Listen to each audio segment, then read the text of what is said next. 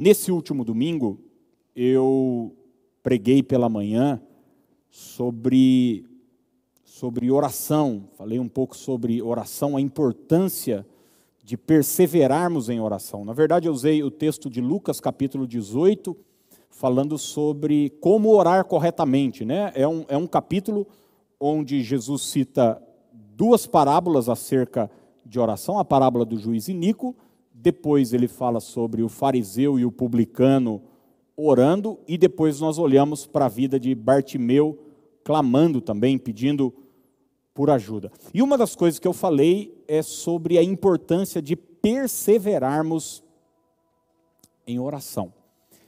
E, e, a perseverança é uma chave. Citei a vida de Elias no Monte Carmelo, né? não tinha nada de errado com ele pelo contrário, estava tudo certo, era a vontade de Deus, a oração estava certa, mas não estava funcionando. A coisa não acontecia. E muitas vezes na nossa vida a gente se sente assim: poxa, eu estou orando, estou clamando, eu estou. Mas será que tem alguma coisa de errado? E não. Na verdade, era só uma questão de insistir mais um pouco, de continuar orando.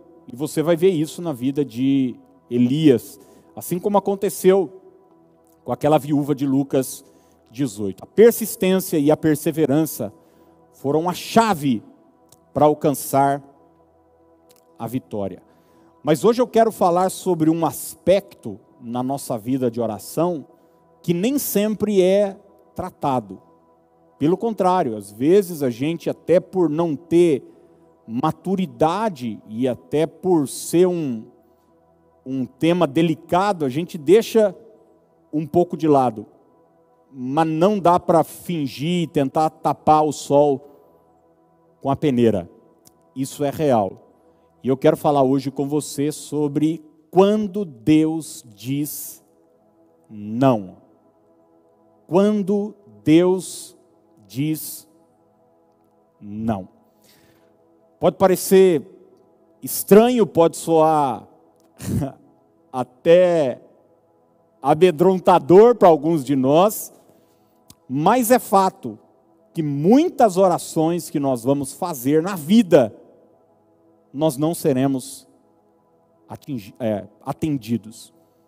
Isso não tem a ver com o fato de estarmos orando de maneira errada, a gente vai olhar é, para o texto, para a palavra de Deus. Isso não tem a ver a gente não estar tá usando os códigos de oração correto, palavras certas, chaves. Não. Isso não tem a ver com o fato de Deus não nos amar também, porque às vezes a gente, como ser humano, entende amor sempre como alguém que atende o que está sendo solicitado.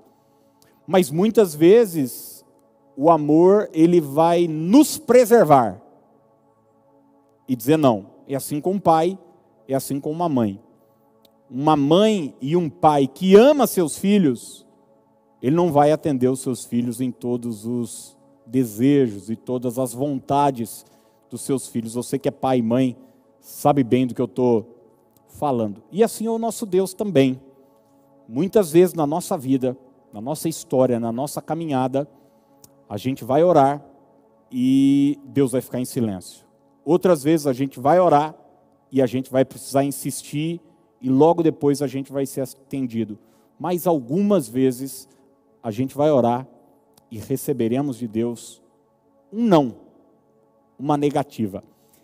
E ninguém menos que o apóstolo Paulo aqui está dando esse relato, é um testemunho, é uma experiência que ele está contando. Olha o que a Bíblia diz, segundo os Coríntios 12, 7 em diante para que não me ensoberbecesse com a grandeza das revelações, foi-me posto um espinho na carne, mensageiro de Satanás, para me esbofetear, a fim de que não me exalte. Por causa disso, três vezes pedi ao Senhor que o afastasse de mim. Então, ele me disse: a minha graça te basta, porque o poder se aperfeiçoa na fraqueza. De boa vontade, pois, mais me gloriarei nas fraquezas, para que sobre mim repouse o poder de Cristo. Pelo que sinto prazer nas fraquezas, nas injúrias, nas necessidades, nas perseguições, nas angústias, por amor de Cristo, porque quando sou fraco, então é que sou forte. Gente, é fato. Ninguém gosta de receber não. Ninguém gosta de receber não. Desde a infância até a vida adulta, o não é algo perturbador para nós. Mas a maturidade vai nos ensinar e precisa nos ensinar que nós teremos muitos nãos na nossa vida. Nem tudo acontece como nós gostaríamos. E na nossa vida espiritual não é diferente.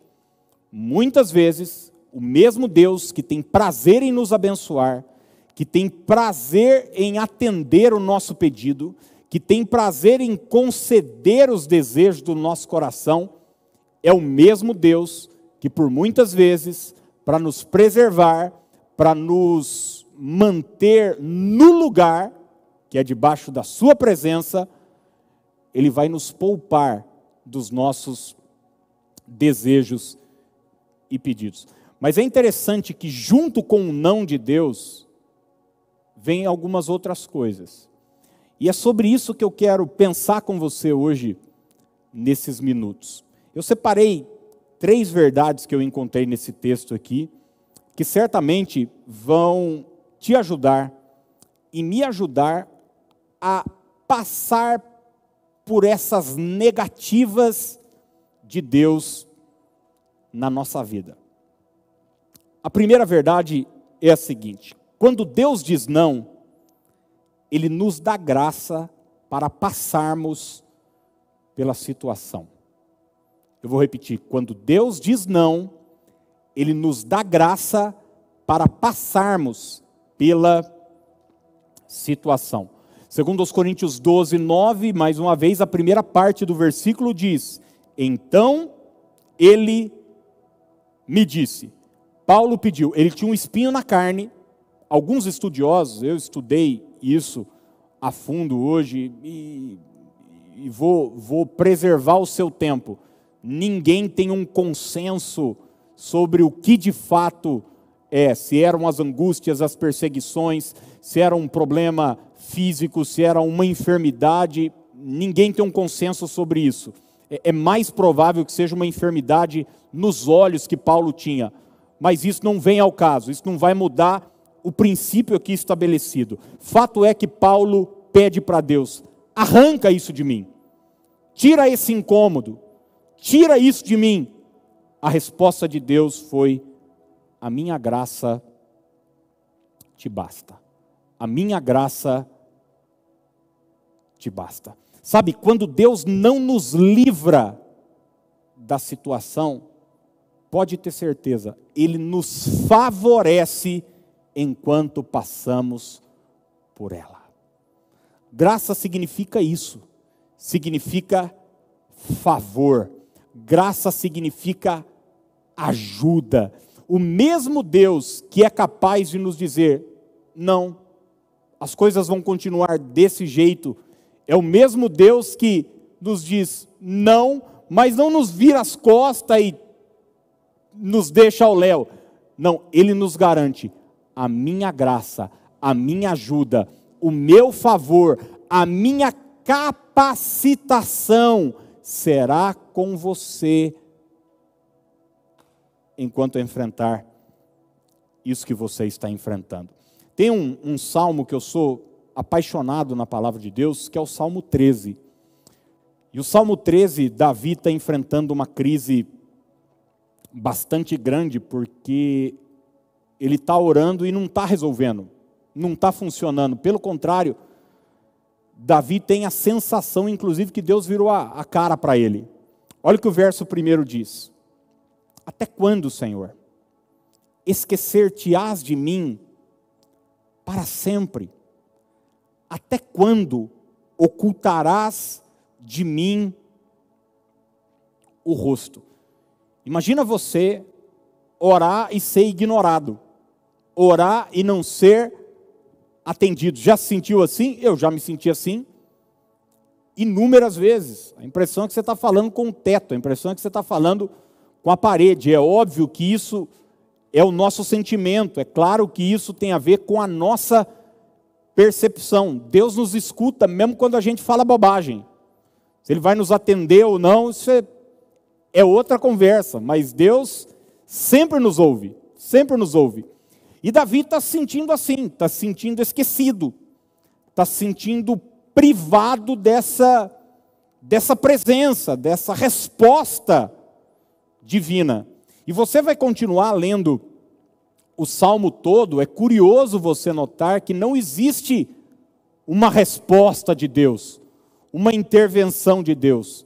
Pelo contrário, Davi só vai pedir lá, Senhor, é, abre os meus olhos, ilumina os meus olhos para que eu não durma o sono da morte, ou seja, muda minha percepção, muda minha visão, me ajude a enxergar essa situação que eu estou vivendo com outros olhos. E quando Davi pede isso, ainda que a sua situação permaneça a mesma, ele declara no verso 5 e 6 o seguinte: No tocante a mim, confio na tua graça. Eu confio na tua graça. Eu não tenho a minha resposta, mas eu tenho a graça de Deus comigo. Eu não tenho aquilo que eu pedi, mas eu tenho o favor de Deus comigo. Ele vai me ajudar, ele vai me favorecer enquanto eu atravesso essa situação. Regozije-se, ele termina dizendo: Meu coração, na tua salvação, cantarei ao Senhor porquanto me tem feito muito bem. Eu quero falar para você, mulher que tem orado por seu esposo, por seu cônjuge, para que Deus o mude, para que Deus o transforme, e de repente ele permanece o mesmo. Mas em todo esse tempo onde as coisas não estão acontecendo, pode acreditar, Deus vai te dar graça suficiente para atravessar por essa situação. Talvez eu esteja falando para empresários que estão orando para que a sua situação mude, para que as coisas acelerem no, nos seus negócios, enfim, e nada está acontecendo. Talvez você esteja recebendo uma negativa de Deus. Talvez seja momentâneo para essa situação agora, mas uma coisa jamais vai te faltar: favor de Deus, ajuda de Deus, graça de Deus para você enfrentar todas as situações. Eu acho lindo esses momentos e períodos da nossa vida, é claro que eu acho lindo depois que a gente passa, porque nós somos capazes de reorganizar as prioridades na nossa vida. E a gente descobre que ter Deus na nossa vida é mais importante do que ter dinheiro, do que ter saúde, do que ter reconhecimento, do que ter abastança. Ter a graça de Deus na nossa vida é mais importante do que tudo.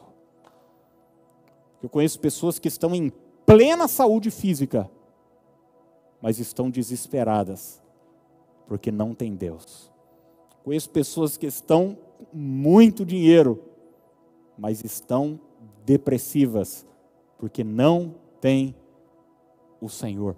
Quando temos a graça de Deus, o favor de Deus, a ajuda dEle para as nossas vidas, pode acreditar, a gente tem aquilo que é suficiente. A minha graça, o Senhor disse para Paulo, é o bastante para você, te basta. Quando Gabriel conversou com Maria, e Maria estava toda perturbada com aquela saudação do anjo.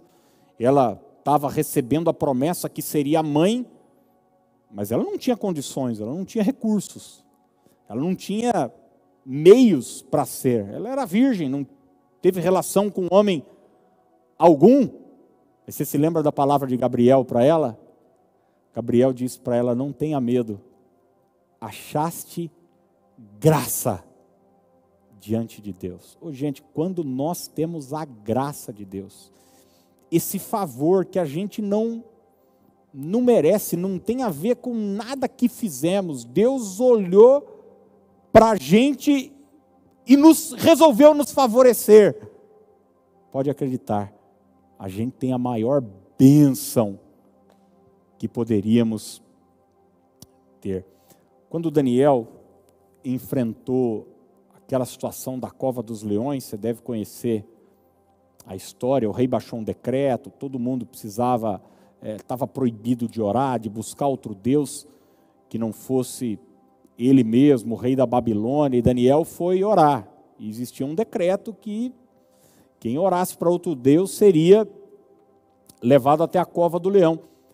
E é interessante que, assim como aconteceu com Sadraque, Mesaque e Abidinego, a busca de Daniel, a fidelidade de Daniel, aparentemente o levou para o buraco, o levou para a cova. Foi o mesmo que aconteceu com José. Lembra-se que José foi para a cadeia pelo simples fato de não ter se deitado com a mulher do seu patrão. E muitas vezes na nossa vida é assim, a gente não entende, poxa, eu fiz o que é certo, eu agi corretamente e estou sendo prejudicado. E Deus está virando as costas para mim. Mas olha o que Daniel 6,22 diz: O meu Deus enviou o seu anjo e fechou a boca aos leões, para que não me fizessem dano, porque foi achada em mim inocência diante dele, também contra ti, ó rei, não cometi delito algum. Sabe, muitas vezes a graça de Deus não nos livra da cova, mas nos livra na cova. Muitas vezes a graça de Deus não nos livra da fornalha, mas nos livra na fornalha. A gente entra dentro da fornalha, a gente passa pela prova, a gente passa pela enfermidade, a gente passa pelo tempo de escassez, mas a gente passa. A gente não é vencido por ela, porque a graça e o favor de Deus está conosco.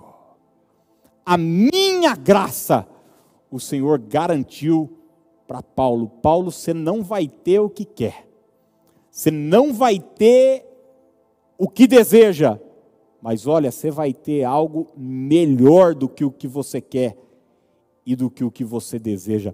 Você vai ter graça redobrada, graça suficiente favor. Gente, dois mil anos depois, nós estamos falando aqui desse homem como um exemplo de Deus para nós. Graça de Deus. Segunda verdade, quando Deus diz não, Ele nos dá poder para superarmos a situação. Ele nos dá poder Primeiro, você vai ver, ele nos dá graça, favor. Segundo, ele nos dá poder para superarmos a situação. Eu já contei aqui inúmeras vezes para os irmãos que eu de fato acreditei até o último segundo que quando meus exames deram todos é, é, enrolados, minha, meu hemograma e tal, eu acreditei até o último segundo que aquilo não seria verdade e que eu não precisaria uh, ser internado e que eu não tinha nada. Eu acreditei. Eu me lembro que de segunda para terça, eu fui internado terça à tarde. Eu lembro que segunda para terça foi o único dia que eu não dormi. E eu tinha um exame no outro dia cedo. Quem lê o livro uh, Sete Dias, a Maior Batalha da Minha Vida, viu isso na, na, na terça-feira de manhã. Eu fui fazer um, um raio-x, uma, uma, um, olhar, né, baço, essas coisas. E eu me lembro que o, que o cara que me atendeu ali, ele perguntou, mas você está fazendo esse exame por quê? Eu falei, ah, existe aí uma, uma suspeita de, de leucemia e tal. E ele me falou, não, cara, fica, fica tranquilo, porque a leucemia, ela incha o baço, e seu baço está normal, então não deve ser nada. E eu que passei aquela noite tudo perturbado, saí daquele lugar feliz, falando: Meu Deus, não é nada, não é nada, não é nada, eu creio, e orando, acreditando, acreditando, acreditando. E algumas horas depois eu estava sendo internado e Deus não me livrou daquilo. Ele não atendeu a minha oração. Eu pedi para ele me livrar. Eu disse, Pai, eu não quero passar por isso. Eu não quero ter que enfrentar tudo isso. Eu estava temeroso, receoso, enfim, ninguém quer ter que ficar em hospital fazendo exame 24 horas por dia, longe da família, receber medicação pesada. Falei, Deus, eu não quero, não quero, não quero.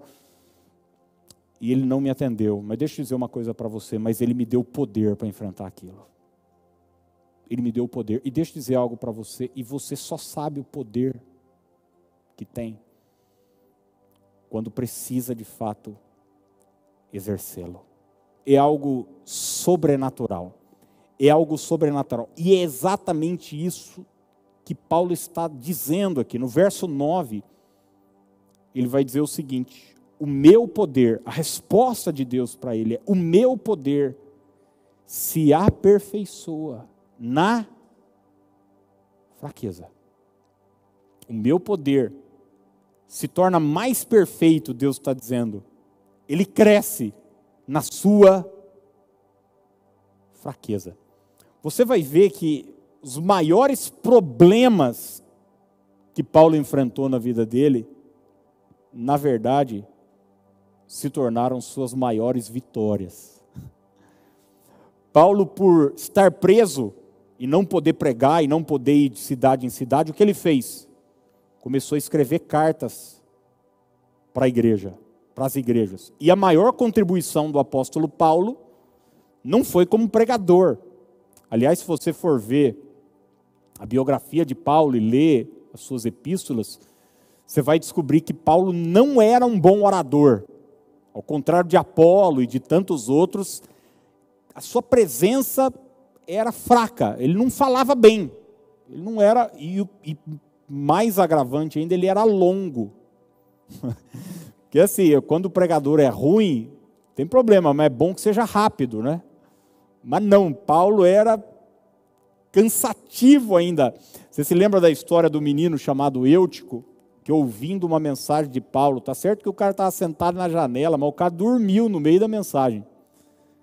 Caiu. Eu me lembro uma vez que um cara dormiu também na minha mensagem, caiu no chão. É, bom, Eutico morreu e Paulo ressuscitou o cara. O irmão caiu e eu dei risada. Só foi a única diferença foi essa, mas ele não machucou não. Foi quando eu pastoreava em Limeira. Mas a Bíblia diz que Paulo preso começa a escrever carta. E olha só, aquilo que foi terrível para ele, na verdade, lhe deu poder, poder de ação. Hoje nós somos abençoados através das cartas do apóstolo Paulo. Aliás, você vai olhar para os discípulos no início da igreja primitiva, Atos dos Apóstolos, ele não tinha, eles não tinham um monte de coisa, mas eles tinham poder. E poder. Aliás, essa era a promessa de Jesus. Vocês receberão poder ao descer sobre vocês o Espírito Santo. Deus nos deu uma promessa de poder. E às vezes esse poder vem quando nós necessitamos dele. A gente até gostaria de outras coisas, mas Deus nos priva delas, para que a nossa fome e o nosso desejo por esse poder aumente. Quando em Atos 3, Paulo, é, Pedro, perdão, e João estão entrando no templo, ali na porta formosa, tinha aquele homem coxo, não andava, mendigo, e eles pedem um trocado para ele pede um trocado para Pedro e Pedro diz para ele, cara, eu não tenho nada, eu não tenho é, nenhum recurso, eu não tenho ouro e nem prata, mas o que eu tenho, eu te dou. Em nome de Jesus, o Nazareno, levanta e anda. Ele não tinha dinheiro, certamente ele gostaria de ter, mas ele não tinha. Mas uma coisa não lhe faltou: poder. Poder. Quando Deus te disser não, Ele pode te negar alguma coisa, mas Ele te dará poder para enfrentar a situação que você está vivendo. Ele não vai te deixar na mão. É o mesmo Paulo que em Filipenses, no capítulo 4, dos versos 11 a 13, escreveu o seguinte: Digo isso não por causa da pobreza, porque aprendi a viver contente em toda e qualquer situação. Tanto sei estar humilhado, como também ser honrado, de tudo e em todas as circunstâncias já tenho experiência. Olha que Paulo está falando sobre os extremos da vida, ele diz, tanto de fartura como de fome, assim de abundância como de escassez. E ele termina no verso 13 dizendo: Tudo o que? Posso. Tudo posso. O que é poder? Essa possibilidade. O que é poder? É que as coisas se tornam possíveis. As impossibilidades caem por terra. Ele diz: Eu que não tenho dinheiro, eu que vivi escassez, eu que já fui vaiado por pessoas, eu que já fui questionado por muita gente, eu tudo posso naquele que me fortalece. Já me faltou apoio, já me faltou é, condição financeira, já me faltou aplauso das pessoas, já me faltou um bocado de coisa e eu fui aprendendo com isso, mas tem uma coisa, ela nunca me faltou: poder que existia alguém que me dava força, Cristo Jesus, o meu Senhor.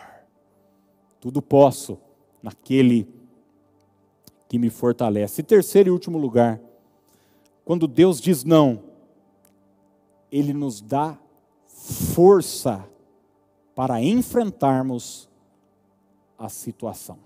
Quando Deus diz não, Ele nos dá força para enfrentarmos a situação. O verso 10 diz o seguinte: Pelo que sinto prazer nas fraquezas, nas injúrias, nas necessidades, nas perseguições, nas angústias por amor de Cristo, porque quando sou fraco, então é que sou forte. É que sou forte. Faltou uma coisa? Faltou, mas não faltou força para enfrentar. Gente, quando é que a gente cresce na vida? Seja honesto. Quando é que a gente se torna mais forte? Com os nãos da vida, não é verdade? Com as dificuldades da vida. Quem já fez musculação aqui, sabe bem o que eu estou falando. Quando é que você cresce? Você, aquele personal, aquele professor amoroso, misericordioso, que você chega e diz para ele, bom dia, professor, diz bom dia. E ele fala, como é que você está hoje? Fala, ah, hoje estou com um pouquinho de preguiçinha. Ah, é? Ah, então é tranquilo, está um pezinho aqui só, tal, tal, tal. Vai lá, paga para ele e continua do mesmo tamanho. Mas quando você tem alguém que vai te colocando peso, que vai te, te colocando desafio, dificuldade, o que é que vai acontecendo com você? Você vai crescendo, seus músculos vão crescendo. Agora pensa isso na sua vida emocional. Pensa isso na sua vida espiritual. Muitos nãos nós recebemos na nossa vida para que a gente se fortalecesse, para que a gente se tornasse mais forte. Olha, eu eu sou difícil de chorar. Hoje em dia eu choro, choro pouco. Mas eu já chorei muito na minha vida. Adolescência, começo ali da adolescência, toda a juventude, eu chorava, mas chorava, chorava, chorava, me trancava em banheiro escondido no quarto e chorava, chorava. Início do ministério, chorava, chorava, chorava, chorava bastante. Hoje eu olho para trás e falo, graças a Deus. Que aqueles momentos de dor, de privação, de dificuldade, de abandono, de crítica, de humilhação, foram essas coisas que Deus me ajudou, me fortalecendo. Vai sendo esmagado, vai sendo confrontado, e muitas vezes na vida, os nãos de Deus, as portas fechadas de Deus, vão criando nisso, vão criando isso em nós, perdão. Força, força para enfrentar as dificuldades. É curioso que você vai ver que o próprio Senhor Jesus passou por isso que eu estou falando com você. Jesus, na sua humanidade, ele está no jardim do Getsemane e ele vai para o jardim com o propósito de orar. É no jardim que ele vai ser preso. É no jardim que os soldados o encontrarão. E ele sabe o que está por vir, ele figurou isso com a ceia, com os discípulos, ele já tinha avisado os discípulos, desde Cesareia de Filipe, quando Pedro, lá em Mateus 16, faz aquela declaração: Tu és o Cristo, ele já de pronto vai descer para Jerusalém é, já dizendo: Ó, eu vou morrer, vou padecer na mão dos pecadores e tal. E agora ele sabe que a sua hora chegou. E o texto diz assim, Lucas 22, 40. Chegando ao lugar, ele lhes disse: Orem para que vocês não caiam em tentação. Ele se afastou deles a uma pequena distância, ajoelhou-se e começou a orar. Olha a oração de Jesus: Pai, se queres, afasta de mim este cálice. Contudo, não seja feita a minha vontade, mas a tua. Jesus está pedindo ali, Pai, se for possível, passa de mim esse cálice, que eu não enfrente tudo isso que está pela frente. Você sabe que isso não foi possível. Jesus teve que passar, teve que enfrentar. Essa era a vontade de Deus, era a vontade do Pai para a vida dele. E muitas vezes na nossa vida é assim. A gente vai fazer uma oração, a gente quer algo, a gente busca por algo, mas a vontade de Deus para a nossa vida é diferente da nossa. E é necessário submissão à vontade de Deus que é boa, que é agradável e que é perfeita. Nós não conseguimos entendê-la, nós não conseguimos captá-la de início, mas a vontade de Deus é o melhor para nós, ainda que doa, ainda que fira o que eu esteja buscando, é a vontade do Senhor. Mas o texto não termina aí. Jesus está lá em lágrimas, orando. O texto, mesmo o texto de Lucas, que Jesus suou sangue, o estresse, a dor, a angústia, o sentimento de abandono, de aflição era horrível. E ele diz: Pai, se for possível, passa de mim esse cálice. E a resposta do pai foi não, porque não era possível. Não era possível. Mas o verso 43 termina dizendo assim: Apareceu-lhe então um anjo do céu que o fortalecia. Que deu para Jesus o quê? Força. Força. A oração que ele fez, o que ele colocou como uma possibilidade, não era possível.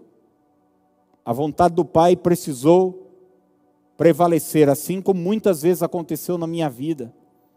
E certamente aconteceu com você também, se orou por algo, se orou por uma porta de emprego, se orou, não aconteceu. Mas uma coisa eu tenho certeza: Deus te deu força para passar pela situação. Eu quero dizer para você hoje, à noite, essas três palavras, nas suas lutas, nas suas dificuldades, conte com a graça de Deus, conte com o poder de Deus, conte com a força de Deus. Melhor do que ter saúde é ter graça, poder e força. Melhor do que ter dinheiro é ter graça, poder e força. Melhor do que ter meu sonho atendido é ter graça, poder e força de Deus. Eu não estou dizendo que essas outras coisas não possam acontecer na nossa vida, mas elas serão apenas uma consequência de algo muito mais sublime e muito melhor que o Senhor tem reservado e preparado para a sua vida. Deus não vai te deixar na mão. Deus não é aquele que diz não, vira as costas e fala para você: se vire. Ele diz o seguinte: filho, você não vai ser atendido. Filha, não vai ser possível isso agora, ou talvez não seja possível nunca. Às vezes ele nos responde isso de forma direta, ele já fez isso comigo, de forma assim, choque. Às vezes ele responde um não de uma maneira silenciosa, mas uma coisa ele nos garante: eu vou te favorecer, eu vou te dar poder. E eu vou te dar força. Eu termino com uma frase que há muitos anos eu li ela sobre John Wesley, um homem de Deus é, tão usado na Inglaterra e depois seu movimento se espalhou por todo o mundo, não só com a, a igreja metodista, mas com tantos movimentos de santidade. A igreja do Nazareno é resultado desse avivamento e desse movimento de santidade iniciado por John Wesley. E ele tem frases extraordinárias, e uma delas eu quero terminar com ela hoje à noite. John Wesley disse o seguinte uma vez: Foi uma verdadeira misericórdia Deus não ter ouvido a minha oração. Foi uma verdadeira misericórdia Deus não ter ouvido a minha oração. Eu já pedi coisas para Deus que hoje, maduro, 20 anos depois, eu olho para trás e diz e digo: ainda bem que ele não me atendeu. Eu não sabia o que estava pedindo. Eu quero incentivar você a orar como Jesus sempre. Fale para Deus o que você quer. Mas termine sempre dizendo: Pai, mas faça a tua vontade. Ainda que eu não entenda, ainda que doa, ainda que não haja em mim capacidade de compreensão, faz a tua vontade, porque eu sei que aquilo que o Senhor tem para mim é o melhor.